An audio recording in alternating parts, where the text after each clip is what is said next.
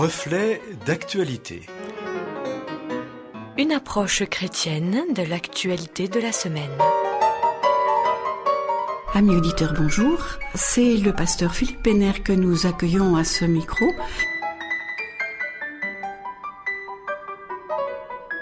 En cette soirée d'automne presque d'hiver, vu les températures, la place de la République à Paris est noire de monde. Surprenant alors que la France est confinée depuis presque un mois. Ce haut lieu de protestation démocratique et républicain est encore le théâtre d'un épisode de manifestation. Cette fois-ci, ce ne sont pas des gilets jaunes, ni les collectifs anti-PMA, anti-réchauffement climatique, anti-féminicide ou anti-masque. Non, le public présent ne manifeste pas. Il veut juste dormir, se nourrir, se chauffer, en bref, vivre.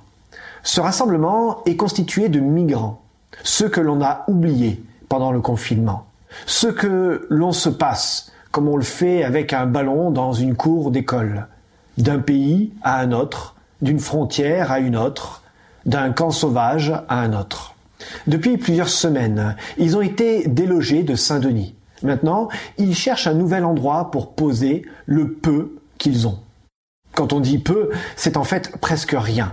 Un sac de course rempli de quelques effets personnels, un sac de couchage et une tente connue pour sa rapidité de montage et de démontage de la célèbre firme française d'un magasin de sport. Ce logement, plus que précaire, a été donné gratuitement par des associations qui défendent les droits des migrants. Alors, pour montrer que ces sans-papiers, le plus souvent en transit, sont oubliés, quoi de mieux que de les aider à s'installer au cœur de la cité parisienne? Le préfet de police n'entend pas les choses de cette manière et demande rapidement à la police d'intervenir. Ces forces de l'ordre sont encore sollicitées. En plus de leur mission Vigipirate, relevée à son niveau maximum depuis les derniers attentats de Paris et de Nice, en plus de leur mission de faire appliquer le couvre-feu, le confinement, en plus de leur mission régalienne de sécurité, d'aide à la personne, de protection, les forces de l'ordre doivent encore agir. Mais ce lundi soir, les choses dégénèrent rapidement. Ce ne sont pas les compagnies républicaines de sécurité qui sont mobilisées, mais le personnel qui reste de disponible. Ce sont des fonctionnaires de police ou des gendarmes qui ne savent pas comment gérer l'effervescence de ce type de manifestation. Alors comment gérer des migrants qui ne demandent qu'à être logés, des collectifs qui réclament à juste titre des abris d'urgence, et des politiques qui viennent sûrement faire monter leur cote de popularité plus qu'ils ne s'engagent dans la cause? Rajouter à cela des journalistes frustrés de n'avoir à se mettre sous la dent que des sujets sur le confinement et gérer leurs derniers instants de liberté dans la prise d'image sur le vif des forces de l'ordre. Les choses ne pouvaient pas finir autrement. Les matraques blessent, les insultes fusent, les menottes sont sorties, la foule siffle, les tentes sont déchirées, les gens crient, les affaires sont confisquées, des familles pleurent, des coups de pied, de poing volent et ces images sont saisies par les caméras amateurs ou professionnelles.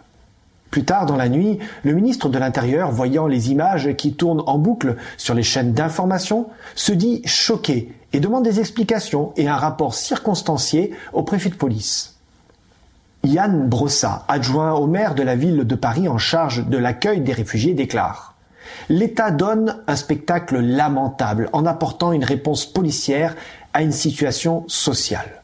Corinne Thor, responsable de l'ONG Médecins sans frontières, rajoute La seule réponse des autorités, c'est la force. Et la force, en période de crise sanitaire, ce n'est pas acceptable.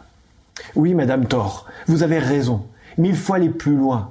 La force, même en temps normal, n'est pas une réponse adaptée face à des personnes en situation de grande précarité sociale, alimentaire ou médicale. Bien évidemment, la force est parfois nécessaire quand elle est proportionnée et pour préserver la vie à tout prix. Mais en ces temps troublés, la force exprimée devrait être notre compassion, notre soif de justice, la recherche d'un cœur honnête et désintéressé. Tout ceci, nous le retrouvons dans le célèbre discours de Jésus, le Sermon sur la montagne, aussi appelé les béatitudes dans l'évangile de Matthieu au chapitre 5. Non, il ne s'agit pas d'un discours naïf, béat, mais d'une parole de paix. Heureux ceux qui ne se laissent pas emballer par la solution violente pour résoudre un problème. La recherche de la paix, la protection des plus faibles, voici à quoi nous pouvons juger une société moderne, une population développée, un peuple digne. Après les crises que nous sommes en train de traverser, serons-nous dignes pour accompagner ceux qui souffrent du chômage suite à la crise financière, de détresse psychologique suite au confinement, de mal-être physique et émotionnel suite aux violences subies?